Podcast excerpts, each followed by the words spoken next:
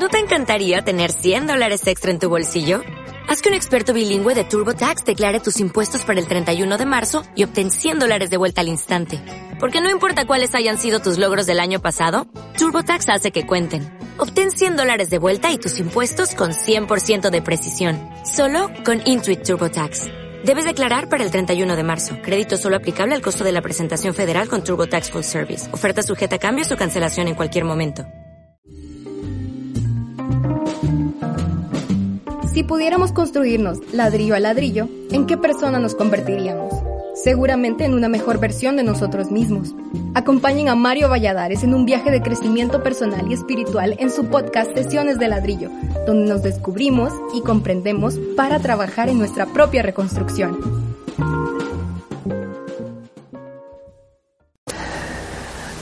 Bienvenidos nuevamente a Sesiones de Ladrillo. El día de hoy estoy muy entusiasmado por, por este capítulo, por este ladrillo. Eh, tengo un invitado especial, eh, su nombre es Kevin Barahona. Él ha sido mi terapeuta, estuvimos trabajando durante un par de meses, eh, creo que a finales del año pasado, inicios de, de este, y ha sido como bien interesante volver a tomar ese lugar seguro que siento que es para mí la terapia psicológica y es algo que quiero compartir con ustedes porque siento que eh, es uno de los caminos que nos pueden llevar al autoconocimiento y esa parte nos puede ayudar mucho para eh, generar esta mejor relación con nosotros mismos y esto obviamente nos va a ayudar como a, mejorar la relación que tenemos con, con, nuestras familias, amigos, en nuestros trabajos y por eso consideré que era un tema como relevante que tenía que tocar en, en, en el podcast. Entonces creo que no hay mejor invitado en este momento para hablar de esto que Kevin. Bienvenido Kevin. Muchísimas gracias Mario, es un placerazo estar en sus podcasts, realmente tienen bastante potencial y considero que es un proyecto muy bonito. Ya me había venido hablando de esto durante las sesiones, ¿verdad? Y me había comentado acerca del podcast, los estuve escuchando durante eh, un tiempo mientras estaba trabajando, cuando estaba haciendo papeleo, recuerdo que me ponía los audífonos y escuchaba, ¿verdad? De hecho, eh, ayer escuché el último, ¿verdad? Que hace ya mucho tiempo usted no, no lanzaba, y me pareció un tema bastante interesante, ¿verdad? Lo que es algo personal también, que es la ira. Y lo escuché todo y me pareció bastante bueno. Y bueno, muchísimas gracias también por la invitación, ¿verdad? No, muchas gracias. Créame que estoy entre muy entusiasmado, nervioso, pero eh, vamos a tratar de nervioso para que aquí, aquí venimos a quitar todo eso, ¿verdad? cierto, cierto. Eh, parte de lo que me gustaría eh, como darle a conocer al público es quién es Kevin, tanto de una forma personal, un poco personal, pero también la parte profesional. Sería interesante conocer un poquito claro, Me parece súper. bueno, pues como lo mencionó, mi nombre es Kevin Daniel Barahona. Pues yo actualmente estoy trabajando en Tegucigalpa como psicólogo clínico. También tengo un énfasis en psicología empresarial. La trayectoria fue bastante interesante porque al principio em, estaba un poco dudoso en cuanto a la carrera. Yo estaba enfocado más al área empresarial, sin embargo dije, con el tiempo, obviamente, cuando ya fui adentrándome a las clases, eh, ya lo que es la parte más práctica, me encantó lo que es el área clínica y paradójicamente fui odiando el área empresarial. Lo que al principio le pareció lo que, al principio me llamó la atención, lo terminé odiando porque, o sea, eh, desde el punto de vista bastante personal, ¿verdad? No soy de las personas que se ve eh, haciendo algo mecánico, algo rutinario, completamente eh, mecánico todo el tiempo, no, sino que me gusta estar, ¿verdad?, trabajando cosas distintas con personas, conociendo, ¿verdad?, eh, diferentes pensamientos, trabajándolos para que puedan mejorar y pues me encantó. En la práctica estuve yendo, a, por ejemplo, al Hospital Santa Rosita, ahí es donde se ve todo lo que es la realidad, ¿sí? Ahí es un lugar que usted aprende, y aprende más que todo a conectar con las personas, ¿verdad? Es como si su alma estuviese tocando otra alma, así de sencillo, la humanidad. Entonces, em, al principio, ¿por qué? Por ejemplo, desde el lado, del punto de vista personal, ¿por qué fue que me gustó a mí la psicología? Bueno, todo comenzó desde los cinco años por ahí, ¿sí? Yo siempre estaba preguntándome cosas como, por ejemplo, ¿por qué la gente hace lo que hace? Porque en grupo es completamente diferente a eh, individual, ¿sí? Y por qué piensan lo que piensan. Entonces, me fui haciendo esas preguntas desde esa edad. ¿Sí? Interesante. Sí, desde esa edad era un preguntón, pero nunca lo preguntaba hacia los demás, sino que siempre me lo hacía a mí mismo esas preguntas y luego me las iba respondiendo, no en su totalidad, porque en aquel tiempo, pues obviamente no tenía yo el conocimiento que tengo en este momento. Entonces, recuerdo que a medida pasaba el tiempo, miraba cosas en TV que eran un poco interesantes, raras, bizarras, ¿verdad? La televisión en nuestro país así es, se puede definir como rara, bizarra, amarillista y cosas negativas, ¿verdad? Por sí, mucho, hay mucha negatividad en la... Como por eso de los 13 años, me acuerdo que vi un, un, programa que sigue dándose, no voy a decir los nombres, pero un, un, programa de TV en donde es un noticiero, ¿sí? un noticiero y que habían dicho acerca de que un padre había pues asesinado a su familia y luego había cometido suicidio. Ese fue como el por qué más principal que me, me, dio interés, ¿sí? Y fue ahí donde me empecé a educar acerca de los procesos mentales, de por qué eh, la gente hace lo que hace. Digamos que eso fue lo que más me llamó la atención, porque uno piensa, ¿por qué alguien haría algo así? Entonces fui adentrándome un poco más, estudiando, incluso mucho antes de entrar a, lo que es la universidad, estuve aprendiendo bastante, o sea, ahorraba muchísimo dinero para comprar libros, eso, eso, era mi vida. Ahora, eh, yendo un poco más profundo, ya como eso de los 17, 18 años, caí en un estado de ansiedad, ¿sí? Okay. O sea, los psicólogos no estamos exentos de, de, de, nada de eso. Ansiedad, eso es clarísimo. O sea, un psicólogo puede padecer ansiedad, depresión y todo, cualquier tipo de trastorno, ¿verdad? Y pues creo que eso impulsa un poquito para empezar también a atender a los otros. Bueno, en mi, en mi punto de vista sí fue como sucedió. Así que no comprendía lo que me estaba pasando, las sensaciones físicas, los síntomas, todo eso era bastante complejo para mí porque no sabía qué, qué ocasionaba. Y uno pues a veces se pone en el pensamiento de creo que estoy enfermo, voy a ir al médico. Iba a los médicos, me hacían cualquier tipo de exámenes, y todo estaba súper bien, no había nada malo, nada no malo. Entonces luego decidí ir al psicólogo, ¿sí? Me remitieron. Yo creo que lo suyo es algo eh, psicológico, me dice. Bueno, vamos a tomar la palabra, fui. Eh, empecé el proceso y la verdad eso fue lo que a mí me ayudó bastante a salir de esa etapa. Comprendí la ansiedad un poco más y luego eh, cuando ya empecé las clases, ahí sí, profundicé en todo. Y ahí entendí. Cuando uno se lee el DCM queda como, Dios mío, tengo como siete trastornos. Los tiene todos, así es como buscar información en Google. Sí, yo tengo este, decía yo, check, y cada check, check, check, así estamos. Entonces ya en Google también obviamente no puede faltar nuestra herramienta de mayor este, eficacia, ¿verdad? Y ahí salía tumor cerebral. Ah, bueno, excelente. tengo. excelente. Eso es lo que tengo. Ah, voy a hacer una resonancia o algo por el estilo para ver. Entonces ya después de eso eh, arranqué. Una vez ya graduado arranqué, me aventuré primero en pandemia. Sí, en pandemia atendí gratuito todo el año ah. de forma eh, virtual. Al principio, pues obviamente el nervio, ¿verdad? Los nervios de, de, venir y atender a personas de esa forma es completamente fuerte porque uno no sabe qué va a decir, cómo va a actuar, las herramientas son las adecuadas, sí o no. En ese momento usted empezó a trabajar ya como psicólogo. Eh, sí, en ese momento ese momento que, de pandemia. que yo arranqué, porque anteriormente dije, estaba trabajando en el área de recursos humanos y yo no me sentía completo. Era como, no, no me gusta esto que estoy haciendo, pero bueno, creo que así es la vida de, de adulto, ¿verdad? sí. O sea, es tal cual. Entonces, ni modo. Eh, luego, después de eso, dije, bueno, mucha gente siempre explica lo siguiente, que es, cuando te gradúes no vas a trabajar exactamente lo que te graduas.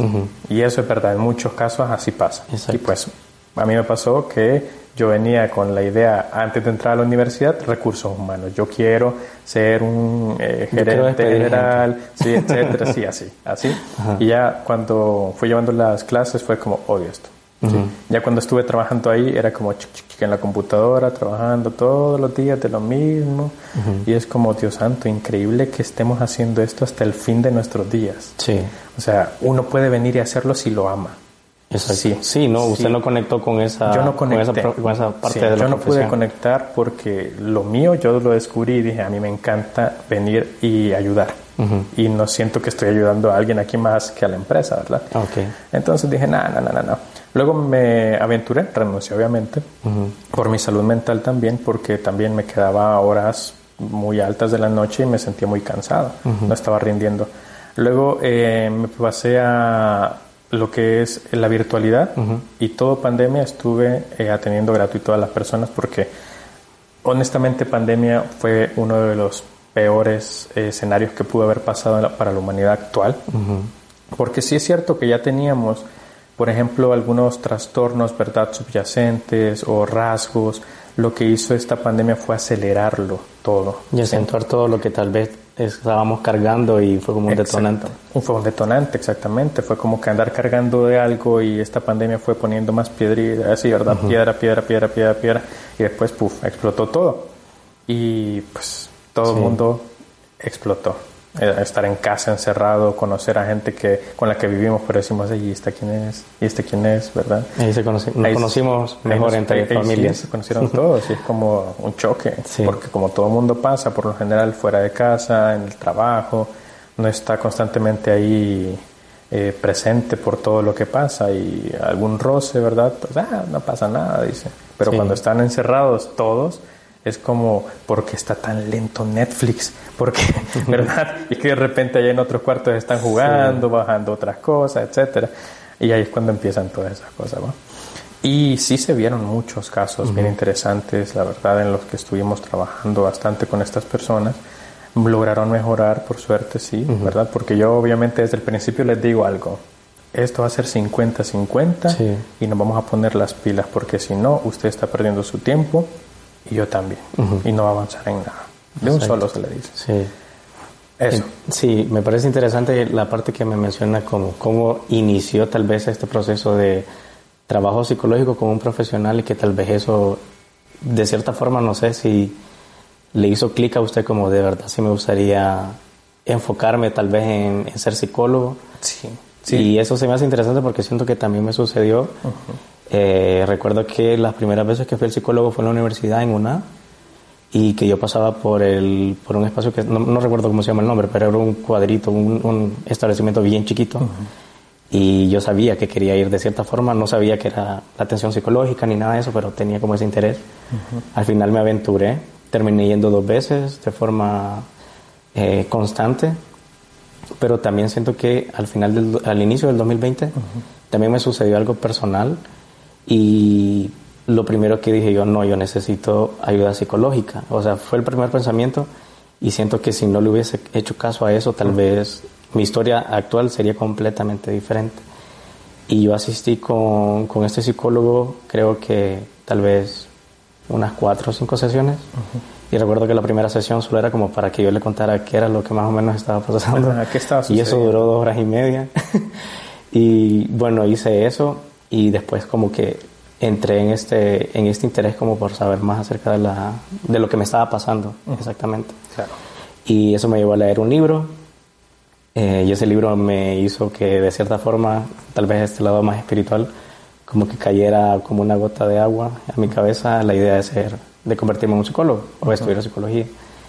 Entonces vi como bien importante el hecho desde ese inicio como de qué es la, la terapia psicológica. Porque siento que ahorita tenemos como acceso a muchísima información. Y hay muchas personas que crean contenido y que tal vez las cosas que se comparten no son desde el punto de vista como decir yo pienso esto, sino como todos deberíamos de estar haciendo esto y comportarnos de cierta forma.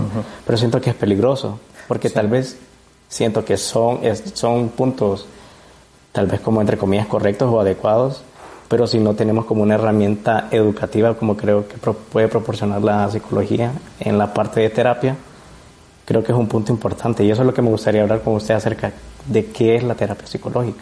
Ok, tomando en cuenta lo que acaba de mencionar, lo que son las redes, eh, hay que tener bastante cuidado, ¿verdad? Porque si es verdad que es eh, algo que podría ayudar a ciertas personas, a otras personas no tanto, porque sí es verdad que es información, pero no es una información completa. Exacto. Y de repente... Ni de contexto, creo. Ajá, ni de contexto. Y de repente podría ser información, pero sacada de qué fuentes. Eso hay que ver también, ¿cierto? Y también hay mucho tipo de información que, por ejemplo, puede ser información personal. Yo experimenté esto de esta forma y lo voy a compartir de esta forma y las personas lo interpretan de una forma diferente y no logran obtener lo que lo, lo que lo promete, ¿verdad? Ahí. Entonces, bueno, La terapia psicológica eh, básicamente es una serie de procesos en donde usted viene y empieza a conocerse a sí mismo, ¿sí? En donde empieza a cuestionarse cosas internas de por qué están sucediendo eh, ciertos escenarios, ciertos patrones que han venido ocurriendo desde cuánto tiempo, porque a veces ni siquiera notamos esos patrones, ¿sí? Eh, desde la infancia, adolescencia, vida adulta, pasan una serie de acontecimientos que pueden llegar a marcarlo a uno ¿sí? Y también influyen otros factores, el factor externo también, eh, donde vivimos, donde nos desarrollamos, donde trabajamos, eh, que estamos estudiando, con quién nos estamos relacionando, todo eso influye y definitivamente puede venir a generar un conflicto a nivel emocional. Entonces, el proceso psicológico básicamente eh, es para notar un cambio en la estructura mental, obviamente la estructura mental se va a cambiar también haciendo cosas. Sí, porque no solamente voy a venir y platicar y decir, eh, tiene que dejar de hacer eso. Porque no va a ser no, así. No así. como un libro de autoayuda, ¿verdad? O los TikToks que dicen, tienes que dejar de esto. Si, si, si no tienes trabajo, trabaja. Si no tienes dinero, trabaja. No, así no funciona tampoco. No, definitivamente no. Porque tenemos que hacer. Eso es lo que yo le digo. La fórmula básica para venir y mejorar en la terapia psicológica son dos cosas. Número uno, ese, ese cambio de chip que hay que hacer. ¿sí? Y se acuerda de la palabra que yo le dije que a mí me encanta usarla, que es hacer todo lo contrario a lo que nuestro yo actual dice, ah, hace y eh, pensar todo lo contrario a lo que nuestro yo actual piensa. Entonces, estamos hablando del pensamiento y el hacer. ¿sí? Entonces, esas dos formulitas, créame que ahí empieza ya eh, la base para cimentar una buena estabilidad emocional. Entonces, el proceso básicamente es para estarse autoconociendo, eh, llevar a cabo conscientemente actividades que sean benéficas para uno y que empiecen a notar el cambio todos, ¿verdad? Aparte de nosotros, porque qué bonito es que una persona externa le diga, ahí he visto un cambio, ¿verdad? En, tu persona. En tu persona, en tu eh, actuar en todo eso. Entonces uno se siente como, ah, bueno, lo han notado porque sí se ha dado, ¿verdad? Sí, claro. Y básicamente eh, de eso trata, ¿verdad? De un autoanálisis y cambiar todos esos patrones para que la estabilidad emocional, mental de las personas eh, llegue a, una, un punto perfecto y uno pueda llegar ya a trabajar de una forma completamente normal y llegue a alcanzar la felicidad. Exacto. Creo que ese punto de satisfacción es, aunque estemos conscientes o no, estamos tratando de buscar siempre ese, ese bienestar. Sí, y a veces confundimos eso de la felicidad con la alegría. Entonces, eh, puede ser un poquito difuso a veces eso. Sí, es un camino bien, creo que es complicado, pero bonito, pero complicado. Fíjese que algo que me llama mucho la atención es el hecho de el porqué de ir como a, terapia. En lo personal siempre han sido acerca de relaciones románticas. Claro. Siento que mi piedra, mi piedrita ha sido eso, como el, el cómo yo me relacioné con, con parejas. Y definitivamente ese fue el por qué yo comencé terapia psicológica. Esa fue como la forma en como yo me, me hice más consciente, o, me, comencé a ser consciente de todas las cosas que hacía o que pensaba. Entonces, en lo personal, yo me acerqué a, terapia psicológica porque me dejaron, porque me volvieron a tratar mal, porque me hicieron aquí, porque me hicieron allá. Y me gustaría también como hacerles saber a, los que nos escuchan de qué otra forma yo podría llegar a, terapia psicológica o qué puedo estar experimentando, que puedo acceder a terapia psicológica y eso me puede ayudar. Es bastante amplio y es una muy buena pregunta porque las personas siempre dicen, no, a terapia psicológica voy a ir cuando estoy mal. ¿Sí? Es como cuando uno tiene una gastritis, por ejemplo, no, voy a ir al gastroenterólogo cuando ya tenga cáncer. Sí, ¿por qué no? Entonces, no, no funciona así.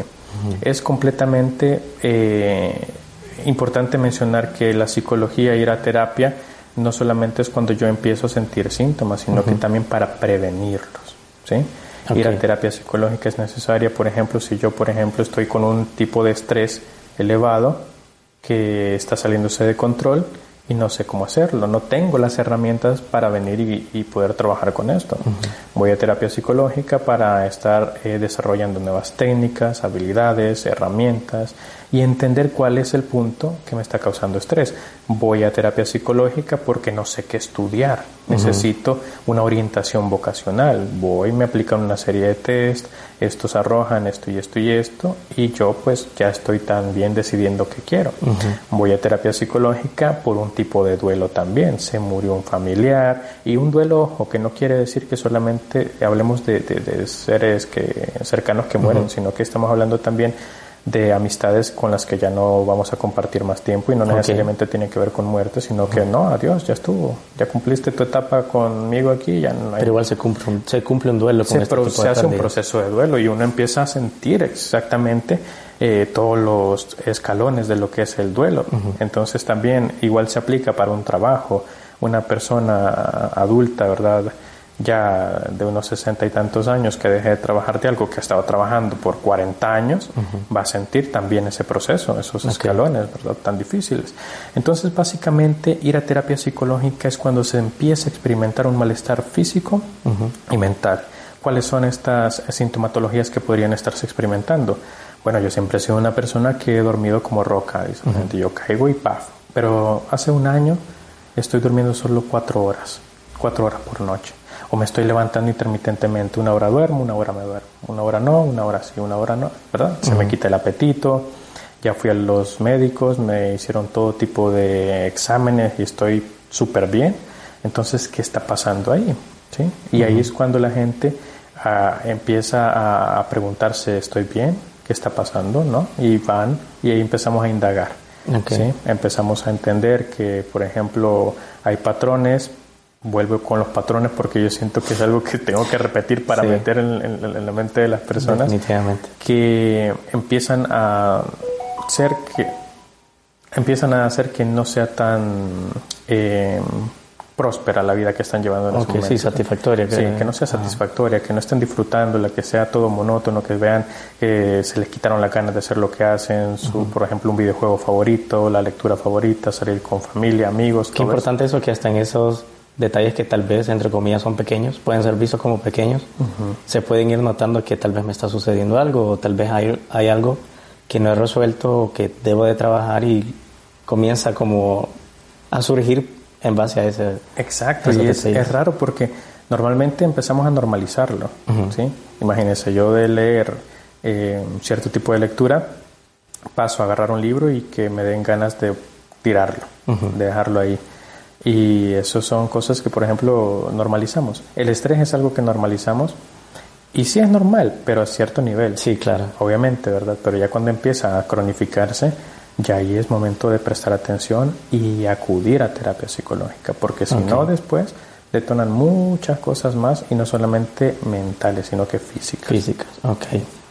Partiendo desde el punto de que ya identifiqué que tal vez estoy pasando por alguna situación o voy a atravesar una situación, ¿cuánto tiempo puede durar ese, eh, ese, ese, tratamiento? No sé si se, le, llama tratamiento, pero ¿cuánto dura ese proceso de consultas? Claro, el proceso podría durar tanto como el diagnóstico lo presente. Okay. Me refiero a que también el diagnóstico va, del diagnóstico va a depender bastante la cantidad de sesiones que se van a necesitar para que el paciente esté bien. Y siempre va a ser un aproximado, porque yo le puedo decir, van a ser 12 sesiones y en las 12 sesiones se va a definir qué se va a hacer, cómo lo vamos a estar trabajando, el seguimiento, el plan terapéutico y todo lo que conlleva, ¿verdad?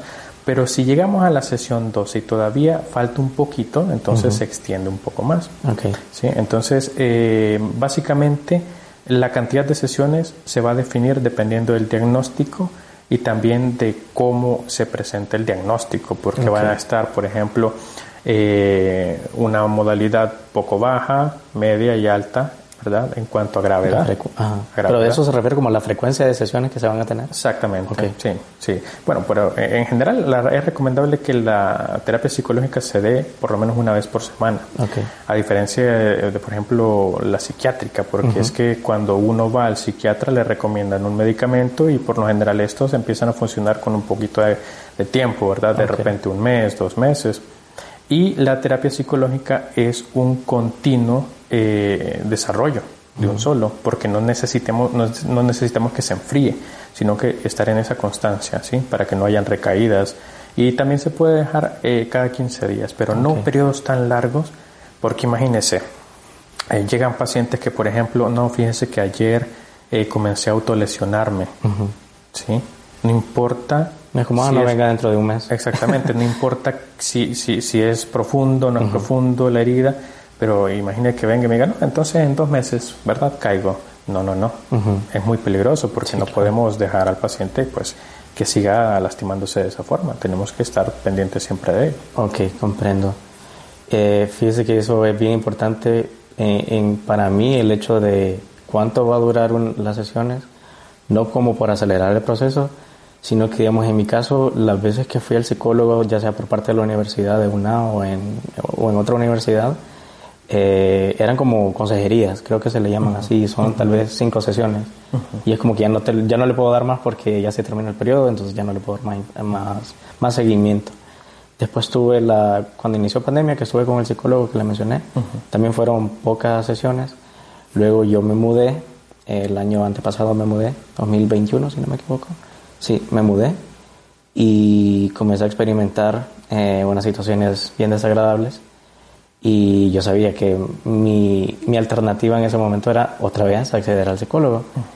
Y recuerdo que cuando inicié con, con, esta persona, me dijo como, ¿qué es lo que te pasa? Le expliqué, traté de explicarle porque también estaba como muy confundido y no sabía realmente el por qué. Y su respuesta fue como, bueno, yo te tengo que hacer evaluaciones porque no, no puedo estar a ciegas. Y vamos a ver. Entonces yo y accedí a estas, a estas pruebas, obviamente que fueron costosas. Y en ese momento eh, ella me dijo como, uy, aquí vamos a estar bastante tiempo. Y yo recuerdo que el que ella me dijera eso me hizo sentir como, Dios mío, qué tan mal estoy. Realmente me sentí como que iba, iba a durar años ahí. y tal vez uno desde el punto de vista que uno se siente muy vulnerable, creo que recibir este feedback es muy peligroso porque realmente yo me asusté, pero dije yo, bueno, tengo los ingresos económicos como para sustentar eh, el, pagarme las, las, sesiones que eran semanales, que eran caras, eran costosas, que ahí vamos a hablar un poco sobre eso un poquito más adelante, pero sí, me hizo sentir muy mal. Estaba pensando, Mario, ya mis 10 años los tengo presupuestados para Ya mis sueldos, las quincenas se van, y de hecho sí, porque como le digo, me hicieron esas pruebas psicológicas y eran caras, y también era pagar semanalmente una modalidad que no era como la que se suele cobrar, me imagino yo. Entonces sí, era, sí, sí me pareció que era, era caro. Y que ella me dijera eso realmente me asustó mucho, decidí continuar. Y esta historia me lleva a la, a la siguiente pregunta, porque yo recuerdo que nosotros agendábamos y ella me decía como, sí, nos vamos a ver tal día. Pero ya después yo le escribía como que si íbamos a tener la sesión, no me respondía. Eh, llegaba la hora, no se conectaba, no me mandaban links ni nada de eso. Y yo realmente ahí como ya comencé a tener un poquito más de fortaleza como para asimilar las situaciones y también hacerme frente como que si algo me está incomodando, como reaccionar, ¿verdad? Poder decirlo. Entonces, al final nunca me respondió, sigo esperando su mensaje de... No lo sigo esperando, pero nunca llegó, ¿me entiende? Entonces, eso me llevó a buscar otro psicólogo y lo encontré a usted y realmente eso es importante como que si nos lo puede mencionar ese hecho de no me estoy sintiendo bien con este psicólogo, ¿por qué no me estoy sintiendo bien? Entonces puedo cambiarme o está correcto cambiarme aunque lleve, imagínese que hubiese llevado dos años trabajando con ella y, claro, yo dijera como no, no me voy a ir de aquí porque ya llevo tanto tiempo con, con este profesional y pasarme a otro. Entonces, pero creo que es importante como el, el que nos puede explicar la importancia de si no conecto con este psicólogo, buscar otro. ¿Qué poder hacer? Claro. Antes de eso sí me gustaría ahondar en cuanto a eh, el profesionalismo, ¿verdad? Siempre va a variar dependiendo de cada persona, pero en lo personal la aplicación de test siempre se tiene que evaluar. ¿sí? Es así como primero es la entrevista clínica, qué es lo que usted tiene, yo le, le hago una serie de preguntas, usted me cuenta un poquito más de la problemática, desde cuándo viene pasando, cómo pasó, eh, y todo lo que corresponde a las preguntas investigativas. Ya después de eso, uno viene y piensa qué tipo de test le puede servir a esta persona. Y cuando usted me pasó el informe, yo quedé asombrado porque le puse. Era una enciclopedia para empezar. Era una cosa que no tenía que, o sea, no, no necesitaba, no era necesario, honestamente. Porque cuando ya empezamos nuestro proceso, nada que ver. Yo dije, pero ¿por qué pusieron esto? Esto no tenía, o sea, no. No, a mí hasta me sacaron qué idiomas se podría aprender. Sí, yo ahí. Y no era algo como que en ese momento. Vamos a ver, aplica para la NASA o no aplica para la NASA. Todo, ¿verdad? Todo, todo. Yo increíble, digo, pero no. Eh, en ese caso no es necesario y la gente debería de informarse bastante bien acerca de eso, porque, o sea, no en calidad de hablar mal de los colegas, pero sí hay un montón de eh, psicólogos que no están haciendo el trabajo como tienen que hacerlo. Y no estoy en la posición de decirlo cómo hacerlo, pero en lo personal no lo haría. No, es lo, no es lo, que usted no es lo que yo hago, no lo recomiendo, ¿verdad? Solamente cuando yo veo que es muy importante y necesario ahí sí digo, ah, bueno, mire, y le informo, ¿sí? Esto se trata de esto y esto y esto, se lo aplico porque esto y esto y esto está pasando, y hay que explicarle al paciente. es algo más puntual, ¿no? Es algo más puntual. Y también venir y solamente por que salgan algunos datos ahí en los test, decir, no, te vas a estar bastante tiempo conmigo. Pero hay que explicar qué pasa, por qué. Y, sabe que algo que ocurrió que me daba como, me hacía como dudar, pero como me sentía tan, tan vulnerable en ese momento, no lo pensé pero como estábamos de forma remota, a veces ella me compartía la pantalla para hacer las evaluaciones y yo me metí y yo sabía que estaba en una página de internet que yo me puedo meter solito y es como test de esto. y ella lo estaba haciendo. virtuales. Eran test virtuales. Sí, eran test virtuales y yo era como, mm, ¿será? ¿Será? Y de hecho hasta me hizo, no que tal vez no me hizo, pero de cierta forma como que sus comentarios hacían que yo pensara en el hecho de, dudar de mi sexualidad. Porque me dijo, ¿estás seguro que soy gay? ¿Y cómo estás tan seguro? Y me hizo una serie de preguntas como bien personales con relacionado a eso. Y hasta me hizo un test de eso. A ver si yo era gay, si era heterosexual. Y recuerdo que el test que esta persona hizo era internet. Dios santo. Entonces sí fue como cuando me salí de ahí. Y hay gente que así anda suelta, ¿sabes? Así como, vamos a ver qué tipo de elevador sos. Vamos a ver, hagamos test. ¿Qué tipo de elevador sos? ¿Te gusta la música ah. jazz en el elevador o, no? Literal. Entonces imagínense ese, tipo de cosas. Yo ya no las notaba como normales, aparte que me dejaban visto. Y dije yo, no, definitivamente no. Y bueno, por eso lo busqué usted, entonces creo que es importante ese hecho. Claro, ahora, ahora con la pregunta, muy importante, sí, yo puedo estar un año con un terapeuta, dos años, cinco años con un terapeuta, pero cuando me empieza a generar desconfianza, cuando yo no veo ningún avance, ningún cambio, yo no logro conectar con, con mi terapeuta, eh, yo puedo venir fácilmente y cambiar de, de, psicólogo. No hay ningún problema en eso porque no es un contrato que se extiende, claro. ¿verdad? Para terminar hasta la, que 10 años después, no, no, no, sino que es hasta cuando uno quiere. Es como, por ejemplo, yo voy a un cardiólogo, ¿sí? Estoy yendo con mi cardiólogo, me hago las evaluaciones, me dice que esté yendo durante que un año completo para estar viendo qué, está pasando, y yo digo, pero, o sea, ya salieron las pruebas que estoy cheque, ¿por qué me hace venir otra vez? ¿Sí? Entonces no me empiezo a sentir cómodo y ¿qué hago yo? Cambio de cardiólogo. Igual con toda la rama de la medicina, yo puedo ir con el gastroenterólogo que yo quiera. Yo puedo ir con el dentista que yo quiera, con el, que, me hago, con el que menos me haga sufrir. Entonces lo mismo pasa. Si usted no se siente cómodo, si no llegó a conectar, si siente usted que no está avanzando en el proceso, claro que puede, sin ningún problema. Sí, sí, yo noté eso ya como en no en el hecho de desde el momento que yo estaba en crisis y decir como, uy, no me gusta esto, me está haciendo preguntas que nada que ver. De hecho, hasta trataba de modificar mi comportamiento. Entonces, en el hecho de que a veces yo considero que puedo ser algo femenino y ella me decía como, no, no te sientes así. Porque si sos hombre y así, no te tienes que sentar así. No, porque bueno yo que, que de ese lugar porque sí, no créame que tampoco es adoctrinar, ¿verdad? Se ve horrible. bueno, Pero digamos, yo siento que llegué a ese punto de decir, ya no aguanto, pues, ni el trato, muy incómodo. Pero yo sé que tal vez me pude haber ido antes, pero en mi mente estaba como, ya empecé con ella. Sí, y es que también está la otra parte de la gente que desconoce del proceso. Exacto. Que uno dice, no, de repente yo creo que así es, o yo creo que sí trata. No, no, no.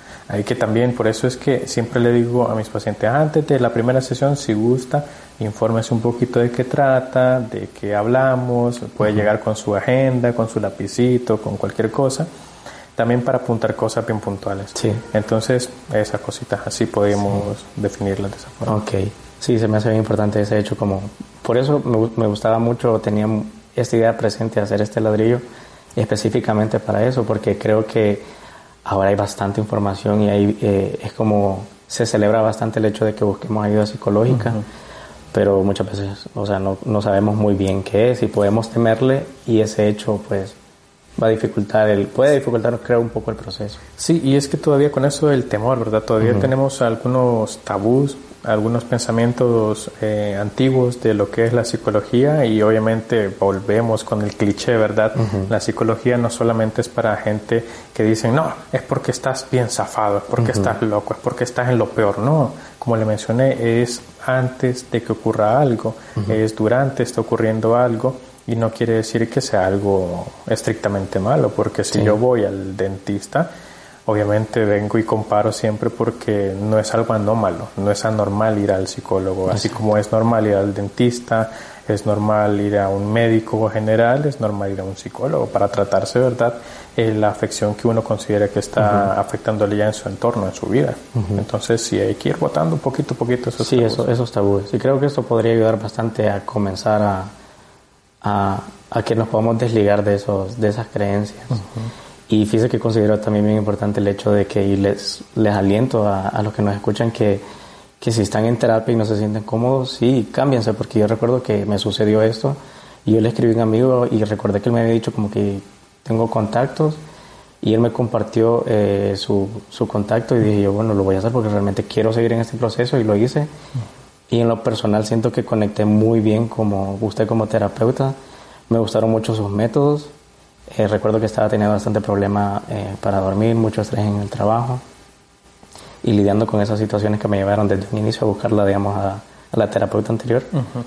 Y para mí fue una de las mejores decisiones que pude haber tomado como para darle ese, ese, ese avance y ese cambio suficiente a mi, a mi proceso. Sí, y es que es importante porque también eh, hay que recalcar lo, lo que acaba de mencionar, ¿verdad?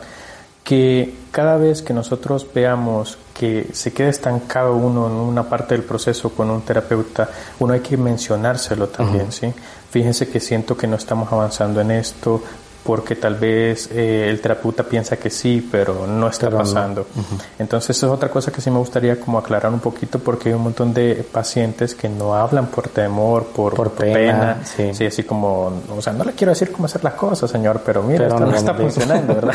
Entonces, pero es importante la comunicación con el terapeuta, porque Así venimos y modificamos el proceso. Recuerdo que en nuestro proceso también hubieron veces que, por ejemplo, no, todavía no puedo dormir. Excelente, me lo comunicó. Bueno, modifiquemos entonces para que se dé y se dio. ¿sí? Entonces, eso es importante. Ya cuando, por ejemplo, uno viene y está con el terapeuta y le dice, y es como, cheque, está bueno lo que dijiste, pero no lo voy a tomar en cuenta. Y ahí sí, porque no es que yo voy a estar yendo a terapia y no voy a estar viendo un cambio. Hay que notarlo, ¿sí? Claro. Y también, eh, ya para, como para ir cerrando, eh, creo que es bien importante también ver y no juzgar tanto el hecho de quienes inician la terapia, terapia psicológica, porque sí siento que requiere de mucha valentía, pero también siento que requiere o tiene bastante tinte de privilegio porque obviamente es algo que se paga, ¿no? Claro, Bueno, en algunos casos porque sé que hay, se puede conseguir de forma gratuita. yo sé que estamos en el país que estamos y va a ser un poquito difícil, pero también creo que a veces uno cae el error de que, ah, bueno, yo ya, ya trabajé en mí y bueno, te puedo acercar a mí porque no has ido al psicólogo. Y tal vez si hay como, es algo como de privilegio, siento yo. Y si creo que tenemos acceso a ese privilegio, creo que estaría muy bien utilizarlo. Por supuesto, sí, y como mencionó, sí hay acceso, por ejemplo, hay psicólogos públicos, pero definitivamente la atención es muy diferente, O sea, no va a estarse la hora eh, platicando y, trabajando con, con, un psicólogo público, con uno privado, ¿verdad? Es completamente distinto. Y también está esa barrera de la que usted habla, ¿sí? Entonces las personas que tengan el acceso, la facilidad de poder acudir, pues es algo que ni siquiera debería pensarse. Claro, y también como el hecho de ir haciendo ese cambio, también tal vez como, no soy tan revolucionario creo por los momentos, pero de ir exigiendo esos tipos de cambios a, los gobiernos, con las instituciones, porque sí considero que el tener salud mental obviamente requiere de un montón de cosas que tal vez no, la, no, no las vamos a poder hablar ahorita, pero es una parte fundamental. Creo que si ustedes buscan la definición de salud, salud incluye la parte emocional. Entonces es como bien importante llegar a, a ese punto. Kevin, no sé si que le gustaría agregar algo más acerca de lo que tenga que ver con asistir a terapia, cuándo hacerlo, cómo hacerlo. Háganlo, háganlo. Sí. No, que definitivamente eh, es un cambio muy bonito que se da. ¿Sí? Entonces, no, yo los animo a que vayan, que voten esos tabús, que definitivamente es un proceso de un crecimiento personal que uno necesita, honestamente lo sí. necesita con mucho, eh, muy, con mucha fuerza. Sí, fíjese que me, me da risa porque en algunos momentos yo recuerdo que me comenzaba a sentir mal por X o Y motivo y tal vez era como, no, yo ya no quiero hacer esto porque me siento triste, porque me siento aquí, o estaba teniendo problemas de insomnio y como que comenzaba otra vez a, a tener este diálogo de qué, qué barbaridad, qué me pasa, pobre, pobrecito yo. Uh -huh. Y después me acordaba como yo ya sé qué hacer.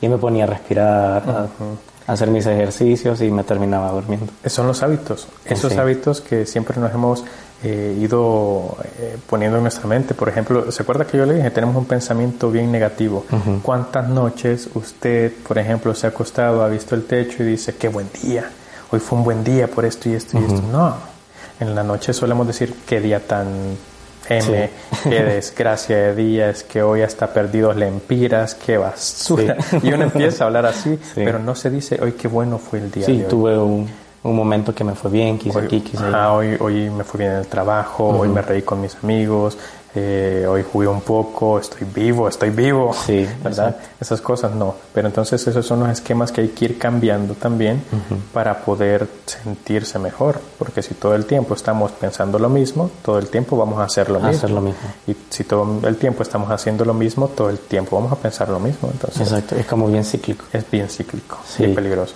Sí. sí. Kevin, de verdad le agradezco muchísimo por el tiempo, por el espacio. Estamos grabando aquí con con público también. nuestra primera, nuestra primera invitada de público. Muchas gracias, Francia. y no, de verdad estábamos como muy entusiasmados desde el año pasado que le comenté sobre el proyecto. Usted me dijo como, hey, estaría bonito porque que podría participar y se, me emocioné mucho y se pudo. Así que le agradezco mucho por, por el tiempo, por el espacio.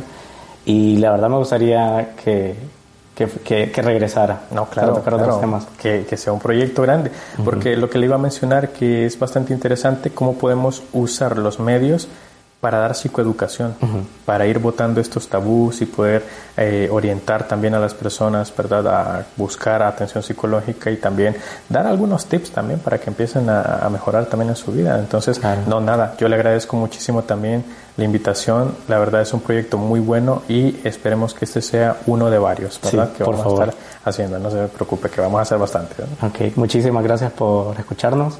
Eh, creo que voy a estar compartiendo también información sobre su, sobre su clínica, sobre sus redes sociales y de verdad que sí les recomiendo a Kevin para que sea su terapeuta. De verdad que he tenido una muy buena experiencia. También recuerdo que me dio de alta, celebré ese día y tal vez pasaron dos meses y yo le volví a escribir como le dije, como me estoy sintiendo mal otra vez por, por ciertos temas. Y tuvimos una sesión y usted me dijo como, bueno, nos vamos a volver a ver otra, no se preocupen, nos volvimos a ver. Y después me dijo como, bueno, está despachado, no necesita más. Sí, no, es Entonces, que, es que hay, que, hay, hay, que, hay, que, ser en ese, en ese aspecto, se acuerda, como yo le mencioné, ¿verdad? Eh, yo le digo desde el principio uh -huh. al paciente, aquí no va a estar tanto tiempo, si usted pone de su parte también, ¿verdad? Claro. Entonces, eso es lo que me gusta siempre eh, enseñarle a los pacientes, que realmente ellos tienen la capacidad para poder desarrollar estas herramientas y practicarlas ya de por vida. Uh -huh. Y ojo, no hay que generar una dependencia con lo que es el terapeuta, sí, sí porque si no, por eso es que están hasta 10 años ahí con el terapeuta. Por lo que ¿verdad? pretendía la, la, anterior que me iba a pasar. Sí, no, no, no, no, no, no para nada. Entonces, sí. por eso, ¿verdad? Hay que ir enseñándoles lo necesario, lo que pueden hacer y de ahí, como pajaritos, ¿verdad? Uh -huh, Ellos solo sí, van volando claro. y ya estuvo. Claro. Estuvo. Bien, perfecto. Muchas gracias por escucharnos y que tengan buen día. Gracias. Excelente. Recordá que puedes reconstruirte día a día con sesiones de ladrillo. Por eso, te invitamos a seguir todas las redes del podcast para recibir un ladrillo diario de motivación. Encontrarnos en Instagram y Twitter como arroba ladrillo y en Facebook como sesiones de ladrillo. Si consideras que este episodio le podría servir a algún amigo o familiar, no dudes en compartírselo.